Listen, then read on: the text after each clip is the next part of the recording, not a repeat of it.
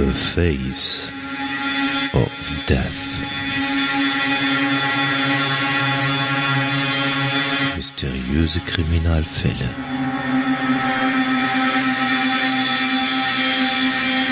Der Podcast. The Face of Death.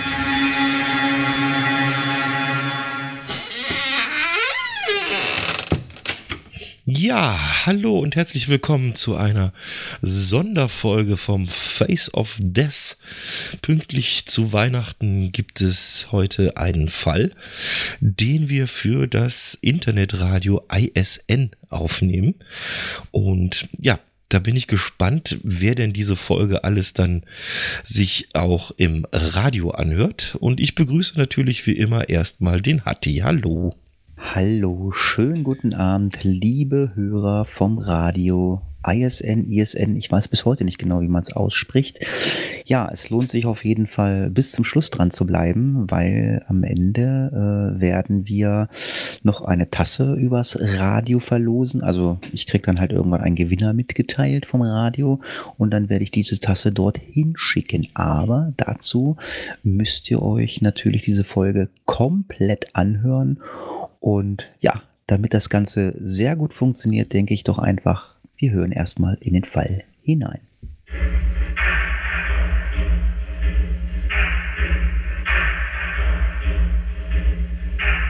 Mehr wie sieben Jahre beschäftigt der Fall Bögerl bereits die Ermittler. Aus einer Entführung wurden Mord und die Tragödie einer ganzen Familie. Die Taten sind ungeklärt. Die Ermittlungsbehörden setzen immer noch auf eine deutschlandweite Öffentlichkeitsfahndung.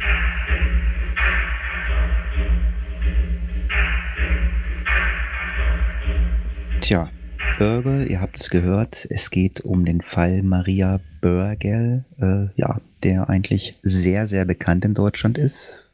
Noch gar nicht so lange her, ich glaube ja, sieben Jahre. Und ja, wir haben einfach gedacht, ja, wir machen so zu Weihnachten das Special fürs Radio, wir machen mal was Bekanntes. Und ähm, ich habe im Vorgespräch schon zum Klaus gesagt, ich bin ganz ehrlich, ja, äh, mir war der Fall bekannt, aber jetzt durch das Skript äh, habe ich also wesentlich mehr Einzelheiten ähm, jetzt mitbekommen. Ich habe, glaube ich, auch mal so eine Aktenzeichen XY-Folge gesehen. Ähm, die die YouTube-Link, den wir verlinken, das habe ich immer nicht auch gesehen, aber ja, aber nur so sporadisch durchgeklickt. Also ich denke, wir haben da fürs Radio mal was richtig Schönes rausgesucht. Ist jetzt nicht so brutal und so, wie es gerne möchten, wobei ich jetzt nicht weiß, äh, ja, jeder, der ermordet wird, ist brutal. Ja, lange Rede, kurzer Sinn, wir fangen mal an. Es geht los, äh, ja, ich nenne es mal chronologisch in, einem, in einer Zeitleiste haben wir es aufgeschrieben. Ja, wir starten am 12. Mai 2010. Maria Börgel, zum damaligen Zeitpunkt 54 Jahre, Frau des Direktors der Sparkasse Heidenheim und Mutter zweier erwachsener Kinder, wird am Morgen aus dem Haus ihrer Familie in Heidenheim im Ost-Baden-Württemberg entführt. Das äh, ja, war ja so das Erste, was so durch die Presse ging. Da wurde jemand entführt. Daran kann ich mich auch noch sehr, sehr gut erinnern. Der oder die Täter benutzten offenbar äh, das Auto der Frau äh, für die Entführung. Der Ehemann Thomas Börger er, erhält um 11 Uhr 20 äh, ein Anruf mit Lösegeldforderung. Also das ist jetzt so der erste Zeitrahmen, den wir haben. Also wir wissen jetzt nicht genau, wann sie entführt worden ist. Also ich weiß nicht, es gibt auch keine Quellen zur Entführungszeit, glaube ich, ne, Klaus? Also ich habe auch nichts mehr gefunden. Ich habe mal schnell gegoogelt, wie ich das gesehen hatte, aber wann sie entführt wurde, Uhrzeit gibt's nicht, ne? Nee, das wissen wir nicht, weil ähm, der ist ja ungeklärt, der Fall. Wir konnten ja mit niemandem sprechen, wann die entführt worden ist letztendlich. Ja, das stimmt, genau. Aber man hätte ja sagen können, dass eventuell irgendwer was gesehen hat, weil es gibt ja so das ein oder andere, äh, was da aufgetaucht ist. Äh, aber ich weiß gar nicht, da gibt es auch keine Uhrzeiten zu. Ja, wie gesagt, der Ehemann Thomas Bürger erhält um 11.20 Uhr äh, einen Anruf äh, mit einer Lösegeldforderung. Seine Frau kann, kann kurz mit ihm sprechen und sagt, man habe sie äh, bedroht, ja, dass man sie äh, umbringt. Thomas Börgel hinterlegt 300.000 Euro in einem Müllsack an einer vereinbarten Stelle an der A7 und markiert den Ort mit einer Deutschlandfahne. Einerseits sorgten auch widersprüchliche Angaben zur Lösegeldübergabe kurz nach der Entführung für Verwirrung. Ja, ich finde schon komisch mit dieser Fahne, aber da kommen wir noch zu. Also das Ganze ist nicht so richtig wirklich professionell äh, abgelaufen und deswegen ist das wahrscheinlich auch so alles nach hinten losgegangen, wobei ich da ähm, ja zum späteren Zeitpunkt, wenn wir dann ähm, zum Fund der Leiche kommen, ähm, ich da auch so meine Meinung habe. Das Lösegeld konnte erst nach 90 Minuten nach dem geforderten Zeitpunkt an einer Übergabestelle deponiert werden. Laut Angaben der Polizei war man nicht in der Lage, die geforderte Summe in Stücklung in dem zeitlichen engen Rahmen von drei Stunden bereitzustellen. Also ich muss auch sagen, also äh, so einen kurzen Zeitrahmen, um mal schnell Geld zu beschaffen mit Entführung, hatte ich habe ich auch noch nie gehört. Es gibt ja also mehrere äh, berühmte äh, Entführungen, ich weiß nicht, 80er, 90er Jahre, äh, Kronzucker war doch auch irgendwie was, ne? Das war doch auch so eine ganz bekannte Entführung, oder? Kannst du dich noch erinnern, Klaus? Äh, Kronzucker, ja, da ist die Tochter entführt worden damals. Ja, ja das genau. stimmt. Mhm. Ja, irgendwie kann ich mich auch noch so dran erinnern. Ja, aber Ursache dafür war womöglich die Mittagspause der Ulmer Bundesbank Filiale bei der äh, das Geld normalerweise von der Polizei dann besorgt werden sollte. Und ähm, ja, zwei Mitarbeiter der Kreissparkasse Heidenheim erreichten den Berichte zufolge gegen 13.15 Uhr die Ulmer Bundesbank. Also es haben dann Mitarbeiter der Kreissparkasse gemacht, nicht die Polizei selber. Das Institut äh, sei aber wie an jedem Werktag ab 13 Uhr für die Zeit der Mittagspause geschlossen gewesen kennt man ja, ist ja heute noch so, Banken 13 Uhr bis 14.30 Uhr, 15 Uhr sind die zu. Mit der Bank sei keine Uhrzeit für die Abholung des Lösegeldes abgesprochen gewesen. Dabei sei gerade die Bundesbank die Einrichtung, bei der die Polizei die Entführungsfälle äh, ja, das Lösegeld besorgt, was ich gerade eingehend sagte. Ähm, erst gegen 13.45 Uhr konnten die Boten das Geld in Empfang nehmen. Das war jetzt so erstmal vom zeitlichen Ablauf der 12. Mai an dem Tag, an dem die Frau Maria Börgel entführt wurde. Ja, und das äh, Ganze streckt sich dann in den 13. Mai 2010 hinein. Und das Geld wird auch bis zum frühen Morgen an der vereinbarten Stelle nicht abgeholt. Und was noch ein bisschen schlimmer ist, der Kontakt zum Entführer bricht ab. Die Familie und äh, die Kripo entscheiden dann, das Lösegeld selbst abzuholen, weil sie nicht mehr damit rechnen, dass der oder die Täter überhaupt erscheinen. Zu dem Zeitpunkt ist es aber so, dass schon Mitarbeiter der Autobahnmeisterei den Müllsack bei einer routinemäßigen Streckenkontrolle eingesammelt haben.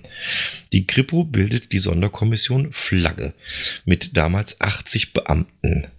Nach Ansicht eines äh, Kriminalpsychologen haben die Entführer wahrscheinlich keinen Plan B. Die Tat sei einfach schlicht geplant worden, sagt Professor Rudolf Eck.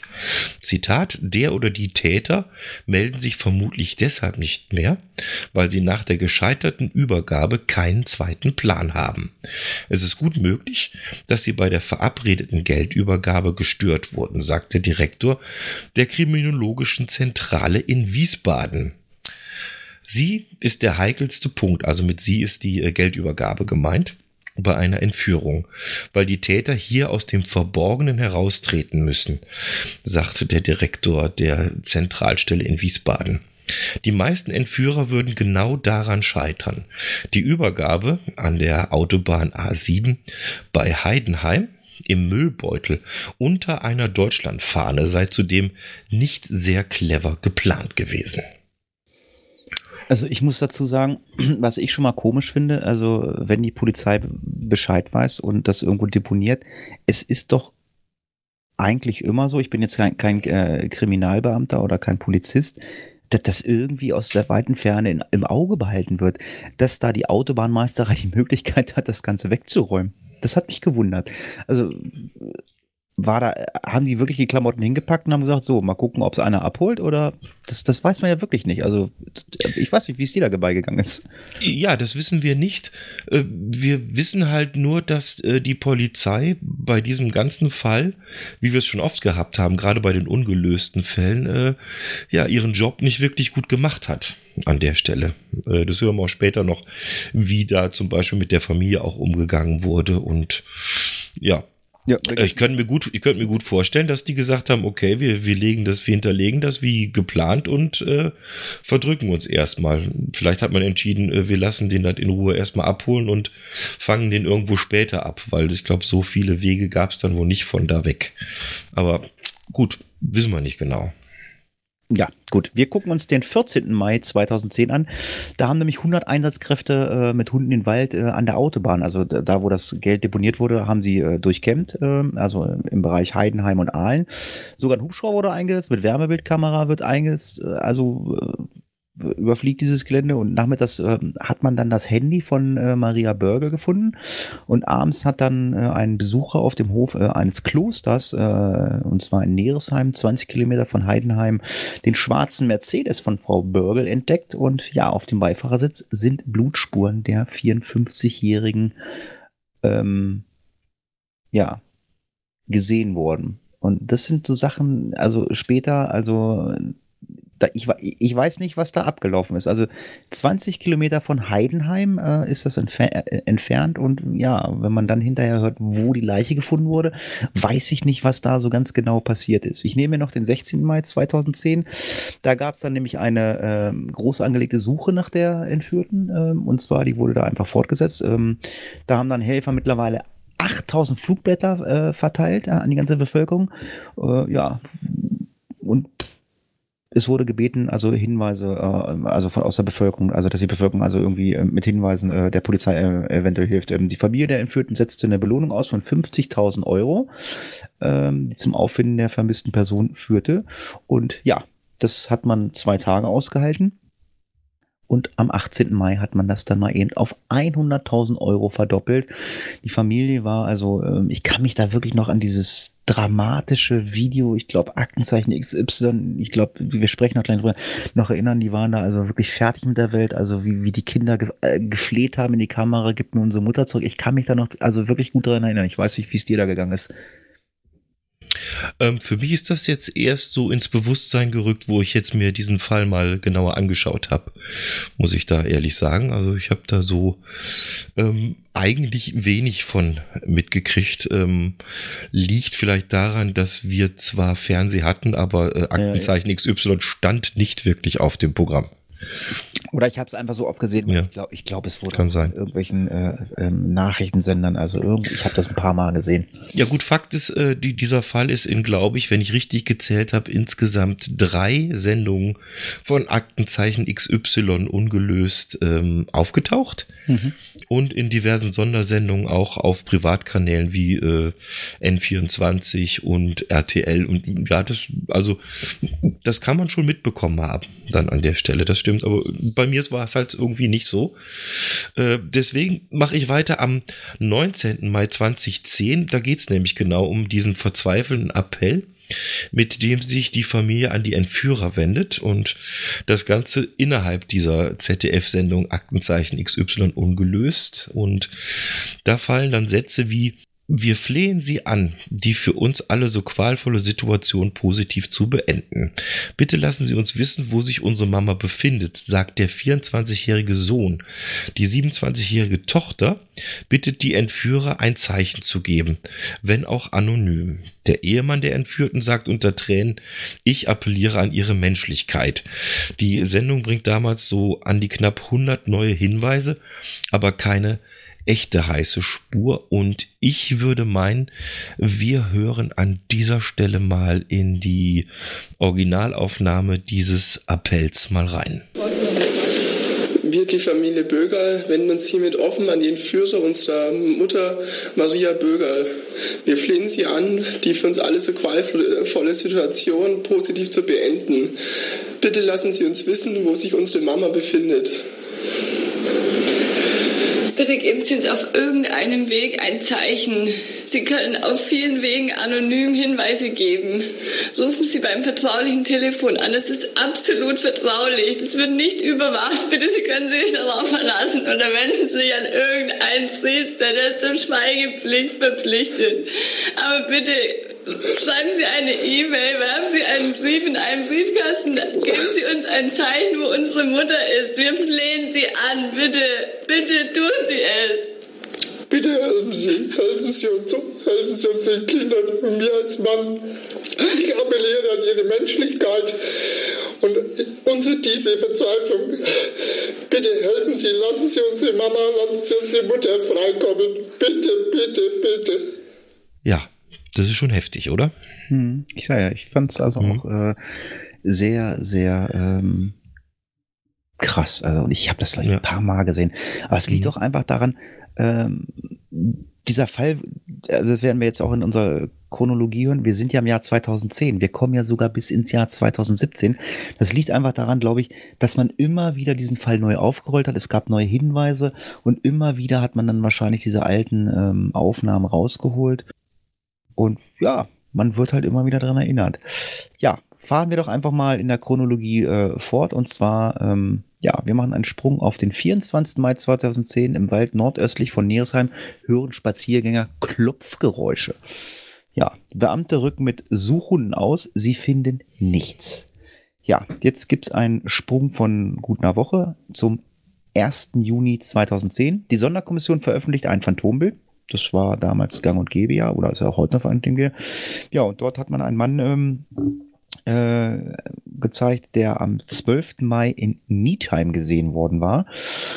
Circa 30 bis 40 Jahre alt, 1,80 Meter groß, ockerfarbenes T-Shirt an, schwarze Jacke, Jeans bekleidet, ja, schulterlange Haare und die waren zu einem Pferdeschwanz äh, gebunden. Der Mann soll Anhalter gewesen sein, also irgendeiner, irgendeiner hat ihn mitgenommen, äh, hat man der Polizei mitgeteilt und ähm, möglicherweise sei bereits am Vormittag des 12. Mai äh, dieser Mann in der Nähe des Wohnhauses äh, der Bankierfamilie äh, in Heidenheim gesehen worden. Und ja, die beiden Unbekannten werden als Zeugen gesucht. Also möglicherweise könnten sie Ermittlern neue Hinweise im Entführungsfall geben. Ja, wenn es nicht auch die Täter waren, äh, da kann man sich ja drüber streiten, wenn da zwei in der Gegend umherstreunern. Ja, melden sollten sie sich auf, äh, äh, sollten sich auch jeder, der Informationen über die beiden hat. Also klar, ich habe gesagt, es könnten auch die Täter sein. Also wer weiß, wer das ist, ähm, der kann natürlich dann auch mal vielleicht Informationen an die Polizei weitergeben. Ja, und dann geht's weiter im Juni, ne? Ja, am 3. Juni 2010. Ein Hundebesitzer entdeckt am Waldrand eine unter Ästen versteckte Frauenleiche, nur wenige Kilometer vom Haus der Bögals entfernt.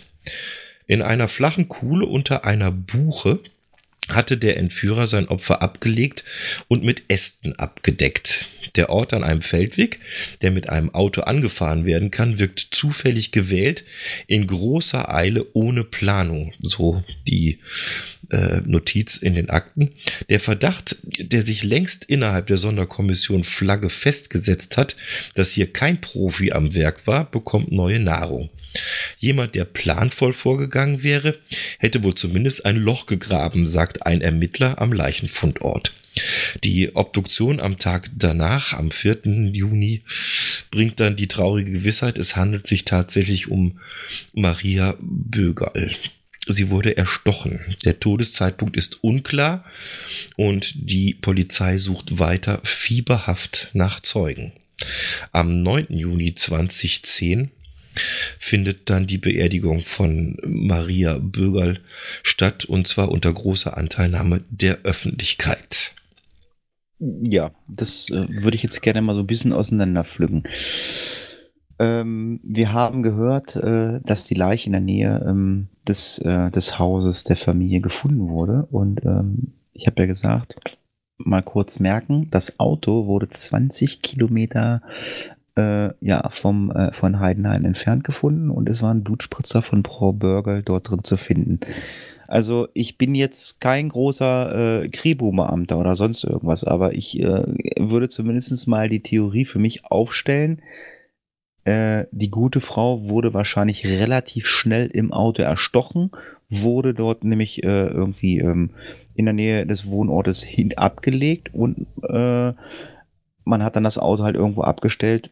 Also wir haben jetzt schon irgendwie von gehört, dass Kriminalpsychologen gesagt haben, dass das hier alles nicht so ganz äh, astrein war. Die hatten keinen Plan B, was die Lösegeldübergabe gab. Äh, und ähm, das war halt alles äh, so ein bisschen undurchsichtig. Die wollten halt einfach schnell Geld machen, haben gesagt, okay, das ist, der ist Direktor von der Bank, der hat Kohle, wir entführen die Frau und die haben sich gar keinen Plan gemacht in irgendeiner Art und Weise. Dann hat die vielleicht äh, rumgezickt, rumgeschrien, rumgekreischt, keine Ahnung abgestochen, ach egal, komm, die schmeißen wir dahin und bringen das Auto weg. Weil wenn man sie wahrscheinlich woanders umgebracht hätte, hätte man sie doch meiner persönlichen Meinung nach doch nicht wieder in die Nähe äh, des Hauses gebracht. Ich weiß nicht, was du eine, für eine Meinung dazu hast.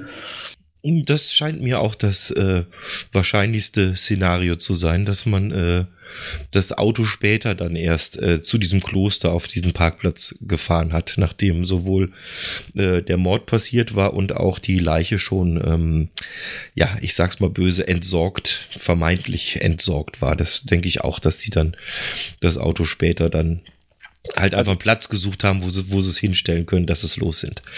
Und auch das natürlich sehr ähm, laienhaft, würde ich meinen, an der Stelle. Ja, es schade ist, schade ist, dass äh, der Todeszeitpunkt total unklar ist. Also, ähm, äh, keine Ahnung. Äh, das wäre wirklich mal interessant zu wissen, Todeszeitpunkt. Äh, also wie gesagt, für mich hört sich das so ein bisschen an, als wenn das, da, als wenn äh, die Frau Bürger relativ schnell ums Leben kam. Also wenn das in der Nähe des, also des Hauses war, bringt doch fährt doch keiner irgendwo hin, bringt sie um und bringt sie zurück. Das macht doch keiner, oder? Also ich weiß es nicht, keine Ahnung. Weiß ich nicht. Es ist, es ist ja alles beides, beides, beides möglich. Kann auch sein, dass ein paar Mal hin und her gefahren sind. Also wenn, wenn sich das, wenn es wirklich so ist, dass das schlecht geplant war, ich weiß ja nicht, vielleicht, es klingt jetzt blöd, aber vielleicht war das ja auch ein, äh, ein Unfall. Ganz doof gesagt. Also, dass man sie vielleicht irgendwie, ja, nur ein bisschen einschüchtern wollte und dann, was weiß ich, wir wissen ja auch nicht, wie viele Täter es waren. Sagen wir mal, es waren zwei und einer von den beiden ist ausgeflippt und hat mit dem Messer rumgefuchtelt, ja. Und dann stehst du da, ne? Tja, das weiß man nicht. Äh, das wissen wir nicht. Werden wir ja also auch nicht in diesem Podcast rausbekommen. Es ist ja ungelöst für uns, aber ähm, ja, mal gucken, äh, wie weit die ähm, äh, Ermittlungen noch gehen. Wir bekommen ja auch immer wieder mal äh, via Twitter oder Facebook äh, Informationen, also Fälle, die wir vorgestellt haben, die jetzt nicht äh, 1920 waren, also die jetzt äh, die letzten Jahre so waren, werden ja immer mal wieder äh, ins Tageslicht gerückt, wenn es mal neue Informationen gibt oder Verurteilungen gab oder was auch immer.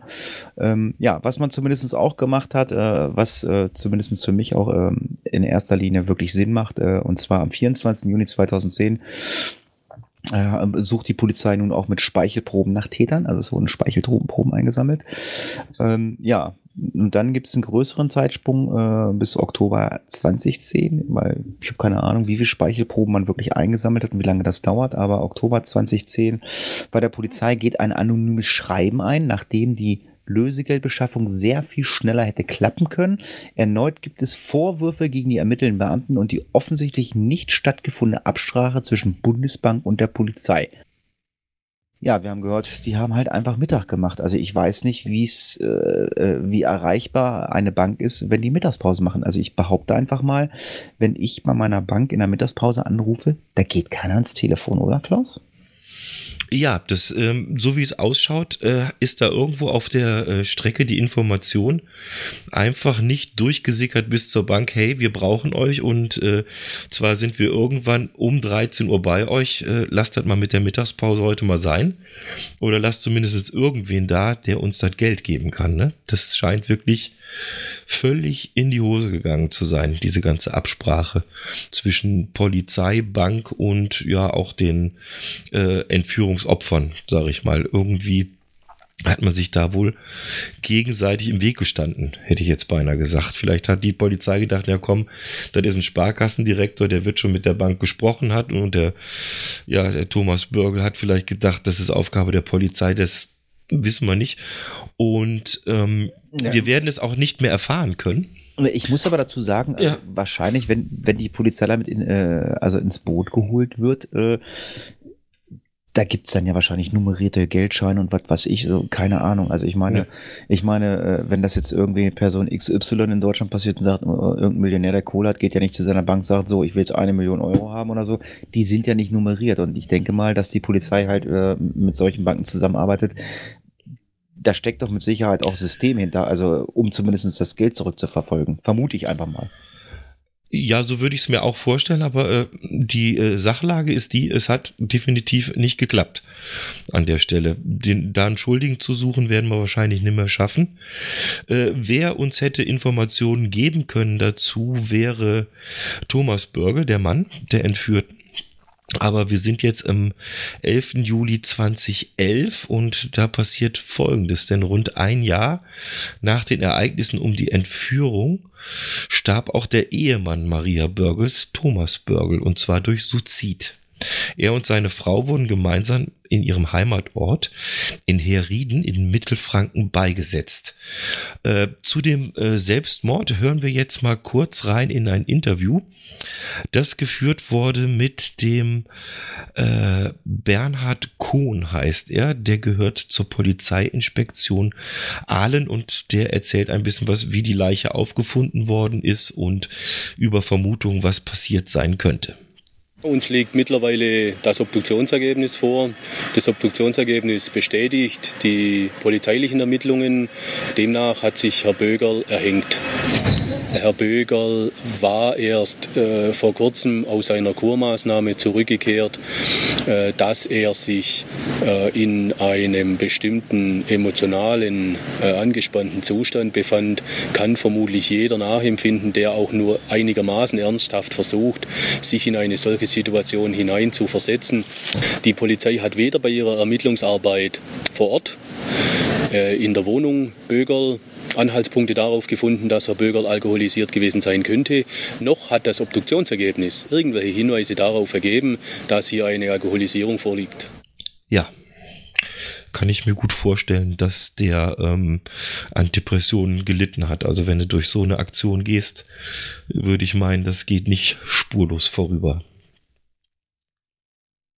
Nee, das denke ich auch. Ja. Ähm vor allem, vor allem ist es ja so, dass äh, nicht nur, dass er nicht nur diese, diesen Entführungsfall seiner Frau zu verkraften hatte, sondern es ging ja noch weiter, weil auch äh, über Thomas Börgel selber wurden äh, Monate nach der Tat viele Gerüchte im Umlauf gebracht. Also man hat ihn verdächtigt und man hat auch seinen Sohn verdächtigt und den Lebensgefährten seiner Tochter.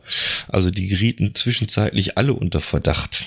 Ich meine, das ist auch ein gut, man schaut in der Familie, aber wenn man sich jetzt nochmal erinnert an den Aufruf, den die drei da bei, bei Aktenzeichen XY gemacht haben, das müssten ja schon drei äh, unheimlich ausgebuffte Typen gewesen sein, dann, dann so ein Ding da vom Zaun zu brechen. Also dafür halte ich die äh, Gefühle, die da hochschwappen bei dem Aufruf, einfach für zu, zu echt. Also kann ich mir nicht vorstellen, dass man sowas spielen kann. Nee, auf gar keinen Fall. Ja. Aber äh, ja, und äh, jetzt äh, kommen wir ähm, in den Bereich, äh, wo es ein Interview gab und ähm, da sind Sachen, also ich weiß nicht, wie es dir geht, gelaufen, äh, geht gar nicht. Ja, im Juli 2012. Da äh, können wir jetzt mal drüber sprechen. Ja, in einem Interview stellte die, äh, stellten die Kinder Karina und Christoph den Verlauf der Dinge einschließlich der Vorgeschichte des äh, Selbstmordes des Vaters dar und äußerten erneut scharfe Kritik an der Arbeit der Polizei, unter anderem auch an Versäumnisse der Spurensicherung unmittelbar nach der Tat. Zum Beispiel wurde demnach Spuren in der Garage, in der der Wagen von Frau Börgel morgens am Tattag noch gestanden hatte, erst Monate später gesichert. Also ich, ich, ich, habe das hä? Das ist doch so das Erste, aber naja. Wir haben eine Quelle gefunden ähm, von, von diesem Interview und zwar Christoph Börgel ähm, hat gesagt, die Spurensicherung war unfassbar. Fingerabdrücke auf der Glastür zum Windfang? Nö, geht nicht, behauptete der Beamte auf der Tür zum Garten. Geht nicht, wegen der Kunststoffbeschichtigung. Beschichtung. Es hätten die Personalausweise des Täters hinter Klavier liegen können. Sie würden es heute äh, noch nicht wissen, die Polizisten, dass da was liegt. Keiner hat an diesem Tag die Garage inspiziert, wo das Auto einer Mutter gestanden hatte und in dem sie entführt worden ist. Das geschah erst auf unser wiederholtes Drängen vier Monate nach der Tat. Also wenn ich sowas lese, puh, weiß ich nicht. Also ähm, ich, ich bin, wie gesagt, immer noch kein Polizist. Ich weiß nicht, äh, ob die äh, so, so ein Workflow haben, wie die mit so einem Tatort umzugehen haben. Ob's da, ob man da sagt, Sachen ähm, können vernachlässigt werden oder ob es wirklich einfach ähm, ja, vergessen wurde. Ich weiß es nicht. Ich denke schon, dass die äh, Vorgaben haben oder wissen, wie man einen Tatort untersucht. Es ist halt einfach nicht gemacht worden. Das ist das wirklich Traurige. Ähm, das Interview geht dann weiter mit der Frage, wie wirkten denn die Ermittler auf sie? Und da sagt äh, Christoph Börgel im Nachhinein völlig überfordert. Es herrschte Chaos. Eine weitere Frage im Anschluss, haben Sie dafür ein Beispiel? Und dann sagt Christoph Börgel folgendes. Also kurz nach der Entführung bekamen wir den Hinweis, die A-Klasse meiner Mutter sei an einem Sportplatz vorbeigefahren. Das gaben wir der Polizei weiter, doch die Beamten sagten, wenn wir wollten, könnten wir selbst suchen. Wir haben dann in diesem Gebiet selbst hilflos Hütten abgesucht und Kleingärtner gefragt, ob sie jemanden in einer schwarzen A-Klasse gesehen hätten. Der Beamte, der uns hingefahren hat, stand währenddessen am Auto und rauchte. Zu Hause stellten wir Flipcharts auf, verfolgten mögliche Spuren auf Google Maps und meldeten der Polizei selbst die abwegigsten Sachen. Kritisiert wird in dem Interview auch, dass die Leiche von Frau Börgel bei Suchmaßnahmen der Polizei in einem Waldstück möglicherweise übersehen wurde. Auch dazu hat der Interviewer eine Frage und fragt, wann regte sich denn bei Ihnen erster Zweifel an der Polizeiarbeit? Und darauf antwortet die Tochter Karina Börgel folgendes. Anfangs haben wir vertraut, so wie jeder das getan hätte. Sie versicherten uns, sie würden das alles professionell machen. Frage, wann hat sich das denn geändert? Carina Börgel weiter. Als sich herausstellte, dass die Polizei unsere Mutter übersehen haben muss, als das Gebiet in einem Großeinsatz durchsucht worden ist, uns gegenüber wurde behauptet, der Täter hätte die Leiche erst nach der Suche dorthin gelegt. Belege gibt es dafür keine. Hätten sie damals meine Mutter gefunden, wäre uns das Martyrium von 22 Tagen erspart geblieben, in denen unsere Mutter als vermisst galt. Dazu sagt der Polizeisprecher Jon Brauer folgendes. Wir hatten in diesem Abschnitt tatsächlich keine Hunde. Es ist aber auch nicht auszuschließen, dass die Leiche erst später am Waldrand abgelegt wurde. Soweit mal aus dem Interview. Ähm, das ist ein ziemlich langes Interview, den, äh, das findet man unter zeitspiegel.de. Zeiten, ähm, Zeiten. Zeitenspiegel.de, ja. Jetzt weiß ich nicht, inwieweit wir hier in der Radiofolge äh, Dinge verlinken können. Das werden wir dann sehen. Das haben wir jetzt so gar nicht abgesprochen. Ansonsten, ähm, ihr könnt uns natürlich anschreiben. Wir haben das Skript ja hier, wir haben die Links, auch die, äh, die äh, Quellen von, von YouTube und, und alles natürlich da das müssen wir dann noch mal schauen, wie das geht. Aber äh, das Interview ist äh, sehr, sehr heftig. Ich habe es mir komplett durchgelesen und jetzt die paar Ausschnitte nur mal rausgenommen. Ähm, ja, die haben die Familie Börgel richtig hängen lassen, die Ermittler. Das kann man echt nicht anders sagen. Also ja, aber es gibt auch nicht mehr Informationen, äh, was da gelaufen wird. Ich meine, puh, sind da Köpfe gerollt oder nicht? Oder halten die auch alle zusammen? Aber man weiß es ja auch nicht. Ich meine, klar, die Mutmaßung, äh, dass die Leiche später abgelegt worden ist, klar, das, das muss man natürlich auch annehmen. Äh, es gibt aber auch keine Beweise dafür. Es kann ja wirklich so sein, um Gottes Willen ja, ja, ist, ist, ist denkbar, ist äh, eine, eine stichhaltige, sagen wir mal, stichhaltiges Argument. Äh, wir haben die nicht gefunden, das stimmt. Beim ersten Mal suchen, beim zweiten, beziehungsweise der äh, Fußgänger hat sie ja dann gefunden irgendwann. Vielleicht ist sie zwischenzeitlich erst abgelegt worden oder wir haben es übersehen. Ich denke nicht, dass die Polizei von sich aus jetzt freizügig sagt, jo, wir haben geschludert, wir haben die nicht gesehen, wir sind dran vorbeigelaufen. Naja. Ja, den ganzen Ablauf, den ganzen Ablauf äh, kann man dann in einer Aktenzeichen XY äh, Folge vom 5. September 2012 äh, sich nochmal angucken. Äh, es, ist, gibt dort einen 26-minütigen Sonderbeitrag, der dieses ganze äh, Geschehnisse mit der Entführung und dem Fund der Leiche von Maria Börgel ähm, schildert. Ähm, es werden äh, nach aktuellen Kenntnissen der Polizei diese ganzen Geschehnisse da halt rekonstruiert und zum ersten Mal werden dort auch Details bekannt gegeben, die es äh, also vorher also nicht an die Öffentlichkeit äh, also weitergegeben wurden. So zeigt der Bericht das mutmaßliche Tatmesser, das soll also ein 20 Zentimeter lange Klinge gewesen sein. Ähm, dann soll es Handschellen gegeben haben, die bei der Entführung benutzt worden sind. Äh, dies war bis dahin längst äh, Filmfall in der Geschichte der Sendung. Danach meldete sich ein Mann und nahte die Ermittler monatelang mit falschen Hinweisen, wodurch viel, viel, viel Arbeitsaufwand äh, betrieben wurde. Ja, erst im April 2013 kam der Betrug äh, heraus. Ja, der falsche Tippgeber wurde vom Amtsgericht Heidenheim zu drei Jahren Gefängnisstrafe verurteilt. Ja, diese Haftstrafe wurde dann in einem Berufungsverfahren auf zwei Jahre mit äh, Bewährung hingeändert. Also es gibt immer wieder Leute, die äh, sich dann in den Mittelpunkt stellen und äh, sagen, ich weiß was, ich kann was oder ähm, ich war dabei, also irgendwelche Leute, die äh, ja äh, geltungsbedürftig sind, die fallen dann bei solchen Sachen dann halt schon äh, das ein oder andere Mal auf. Und ja, in diesem Fall hat die Polizei da mal ganze Arbeit geleistet und hat ihn halt enttarnt als äh, Fake Tipper oder wie auch immer. Ja, so klassischer Trittbrettfahrer, ne? die haben wir ja schon öfter auch gehabt in diversen Fällen. Und gerade immer dann, wenn sich die Ermittlungen hinziehen, dann kommen die Jungs und Mädels scheinbar aus irgendwelchen Löchern gekrochen, um sich da mal ein bisschen, ja, was ist das, äh, Five Minute Fame oder irgendwas mal abzuholen, um mal irgendwie im Gespräch zu sein. Das ähm, ist leider so, haben wir schon öfter gelesen und auch gesehen. Wir sind mittlerweile in der Abfolge im Januar 2013. Da wird nämlich die Soko-Flagge auf zwölf Ermittler verkleinert. Äh, wir haben es am Anfang gehört, man hat mit 80 Leuten angefangen. Jetzt ist man noch bei zwölf Ermittlern und es wurden mehr als 3000 Speicheltests von den Beamten gemacht, aber eine heiße Spur gab es dabei nicht. Am 8. Mai 2013 ist erstmal die Rede davon, dass es vielleicht mehrere Täter sein könnten und sie werden im Spielhallenmilieu in Baden-Württemberg und in Bayern gesucht.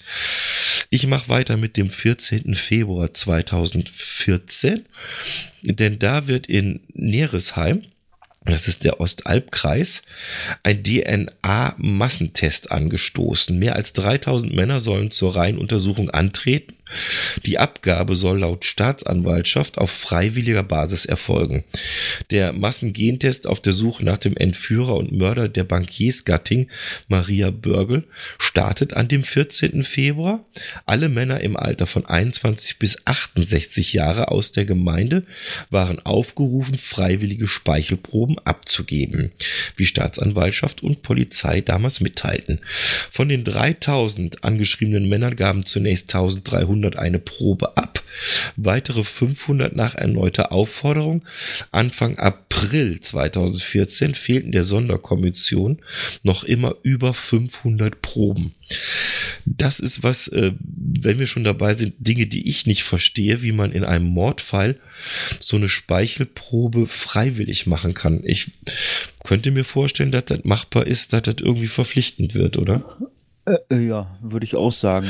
Oder, oder hätte ich erwartet, aber weiß ich jetzt auch nicht genau, aber das wäre, was ich erwarten ich könnte, würde. Ich könnte mir aber auch vorstellen, weil das, das ist ja nicht das erste Mal, äh, dass Speichelproben oder DNA-Tests gemacht werden bei solchen Fällen. Ich könnte mir auch vorstellen, wenn da jetzt irgendwie einer was gemacht hat und äh, merkt, oh Gott, das Ding ist ja so in der Presse. Das passiert ja ganz oft, äh, glaube ich, bei Fällen, die halt immer so in der Presse sind oder so. Äh, der könnte auch wegziehen. Der könnte auch äh, von der Nordsee nach Bayern ziehen. Ich weiß nicht. Äh, guckt man dann auch noch hinterher, äh, da ist einer weggezogen? Weiß ich nicht. Ja, aber es ist zumindestens, wenn ich schon mal 3000 Leute anschreibe, würde ich erwarten, dass die auch alle da antreten irgendwie. So, wenn ich nichts, ja. wenn, wenn, ich äh, nichts zu verbergen habe. Ja. Dann ja. schon.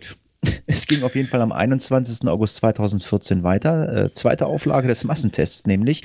Auch in Gingen an der Brenz werden rund 500 Männer zum DNA-Test aufgefordert. Und dann geht es weiter im Februar 2015. Da gibt es nämlich einen dubiosen Zeugen. Der meldet sich bei der Poliz Polizei und sorgt auch hier wieder mal über einen längeren Zeitraum, und zwar über Wochen für Wirbel. Er nennt einen angeblichen Tatbeteiligten. Die Durchsuchung von dessen Wohnung bringt jedoch überhaupt keine Hinweise. Das Amtsgericht El äh, Elwang droht den DNA-Test, äh, den DNA-Verweigerern. Zur Not sollen sie zum Gentest gezwungen. Jetzt kommen wir zu dem Punkt, was Klaus gerade sagte. Jetzt äh, Butter bei der Fische, jetzt müsst ihr. ja, sie sollen gezwungen werden, aber es ist wohl nicht passiert. wenn ich das richtig verstanden habe. Was aber passiert, auch am Jahresende 2015 wird die Soko-Flagge komplett aufgelöst. Also da hat man äh, scheinbar erstmal aufgegeben. Im November 2015 nehmen sich dann doch Ermittler nochmal die Akte vor und äh, haben wohl eine neue Software bekommen, mit der sie 600.000 alte Datensätze, darunter vor allem Handyverbindungsdaten aus dem Tatzeit der Entführung nochmal unter die Lupe nehmen und selbst das bleibt ohne Erfolg. Im April 2016, knapp sechs Jahre nach dem Mord an der Bankiersgatting, geht die Polizei noch einmal 150 neuen Ermittlungsansätzen nach, scheinbar durch äh, Hinweisen aus der Bevölkerung, aber auch das verläuft alles im Sand und somit sind wir schon im Juli 2016, also schon in äh, gar nicht so äh, ja, ist gar nicht so lange her, Juli 2016. Ja, anderthalb Jahre. Da mhm. äh, äh, hat im westfälischen Hagen ein Mann äh, im völlig betrunkenen Zustand zwei Männer äh, angesprochen und laut Polizei erwähnte er den Fall und sagte, er habe Maria Börgel erstochen. Die beiden jungen Männer zeichneten das Gespräch mit ihrem Handy auf und alarmierten die Polizei. Anschließend gelingt es den Ermittlern jedoch monatelang nicht den Verdächtigen zu identifizieren. Also da sind dann auch schon so Sachen gelaufen, wo ich denke so, hm, das muss doch möglich sein in der heutigen Zeit. Ich meine, wir reden, wir reden von Ermittlungen äh, von vor anderthalb Jahren, sprich letztes Jahr Juli. Ja, dann ging es weiter am 5. April 2017. Die Staatsanwaltschaft hat sich dann entschlossen, äh, ein Phantombild äh, zu veröffentlichen, sowie Teile äh, dieser Tonaufnahmen. Und beides wird dann jetzt zum dritten Mal in einer Aktenzeichen XY-Sendung äh, ungelöst gezeigt. Ja, bereits der Ausstrahlung der Sendung, wie es so oft ist, gehen mehrere Hinweise ein. Wenige Zeit später nimmt die Polizei einen Tatverdächtigen in Königsbronn im Kreis Heidenheim fest. Ja, aber das war auch nicht so der Brüller, ne? Ja, man hat ihn festgenommen und äh, einen Tag später, am 6. April, äh, twittert das Bundeskriminalamt. Festnahme in einem Mordfall aus 2010. Fahndung beendet. Vielen Dank für die Unterstützung. Also haben sie in den sozialen Medien auch noch richtig schön aus dem Fenster gelehnt. Äh, dann stellen sie aber fest, der 47-Jährige festgenommen ne, bestreitet natürlich die Tatbeteiligung und wenige Tage später meldet nicht der Twitter-Account des Bundeskriminalamts, sondern die deutsche Presseagentur in einer kleinen Notiz, die DNA-Probe des Verdächtigen stimmt nicht mit der am Tatort gefundenen Erbsubstanz überein. Das heißt, äh, ein klassischer Fall von zu früh gefreut. Tja. Ja. Und dann geht es weiter am 5. November 2017. Das heißt, wird immer, lass mal rechnen, heute 18, also gut vor mhm. anderthalb Monaten.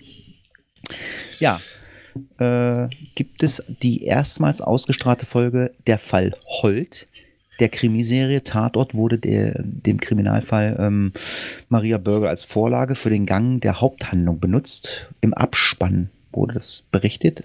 Ein Text, dass der Entführungsfall unaufgeklärt, unaufgeklärt blieb. Also Fall äh, gesendet und ja, un, unaufgeklärt. Ja, und so ist es auch bei uns in diesem Skript, in diesem Fall fürs Radio, ISN. Dieser Fall ist für uns ungelöst. Ja, selbst die Tatortermittler der ARD konnten den Fall nicht lösen. Also, ja, ein ungeklärter Fall. Ähm, ich bin gespannt, ob da noch mal was weitergeht. Ja, Aber ich, ich denke mal, da müsste jetzt, wie heißt es so schön, Kommissar Zufall, glaube ich, jetzt dann langsam zuschlagen, um da noch eine Lösung zu finden, weil der Täter, wenn er dann überhaupt noch ähm, im Lande ist, der wird das ja auch mitkriegen. Oder er wird also ich kann mir vorstellen, dass er die Berichterstattung auch verfolgt. Das, was wir hier rausgefunden haben übers Netz, kann ja eigentlich jeder sich zusammen googeln und rausfinden. Ich denke mal, der ist sowieso schon lang irgendwo JWD, nehme ich mal an, würde ich meinen.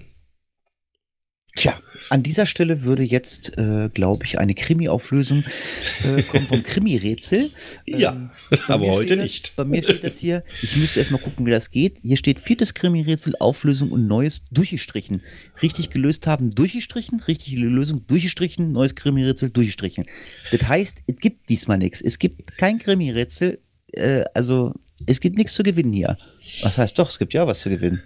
Ja, dann hauen wir rein. Ja, ich habe ja immer noch eine Face of Death Tasse hier äh, ähm, rumstehen. Zwei haben wir schon verlost.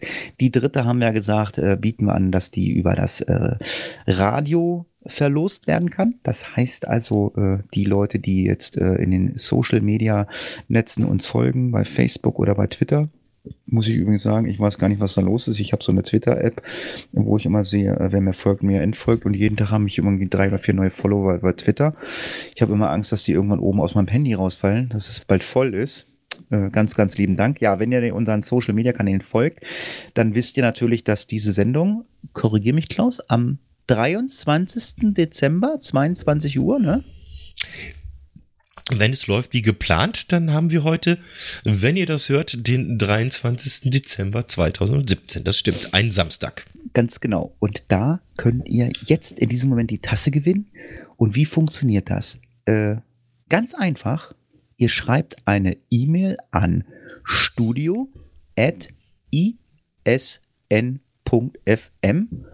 Ja, betreff Verlosung oder was weiß ich auch immer. Ja, Schreibt den Leuten noch vielleicht einen netten Gruß, frohe Weihnachten und sowas rein, guten Rutsch oder warum ihr die Tasse gewinnen wollt. Ich glaube, das ist unabhängig und ähm, ja, dann werden die sich äh, mit ihrer Rechtsabteilung zusammensetzen und werden das Ganze in irgendeine Lostrommel werfen und werden da irgendwie wen ziehen. Ob die das dann live im Radio machen oder wie auch immer, könnt ihr am besten auch mal äh, den Twitter-Account von ISN verfolgen, wie die das machen oder den Video dazu erstellen. Das überlassen wir denen. Ich äh, oder wir warten dann einfach nur, dass wir via Twitter Direct Message eine Adresse kriegen von einem Gewinner und dann schicken wir da einfach die Tasse hin. Und wir hören uns dann wieder am 10. Hm, Januar, Klaus, war das richtig? Also wir zwei hören uns am 10. Januar wieder. Äh, Und mit Sicherheit vorher nochmal.